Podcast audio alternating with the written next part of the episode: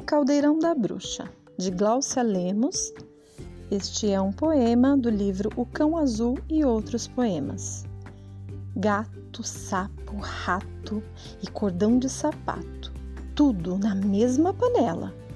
Pó de café, botão de boné e unha de dedão de pé.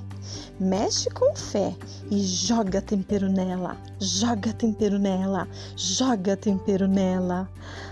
Comida de bruxa é um luxo para o bruxo. Meu nome é Ivete e eu sou bibliotecária aqui no SESI 409.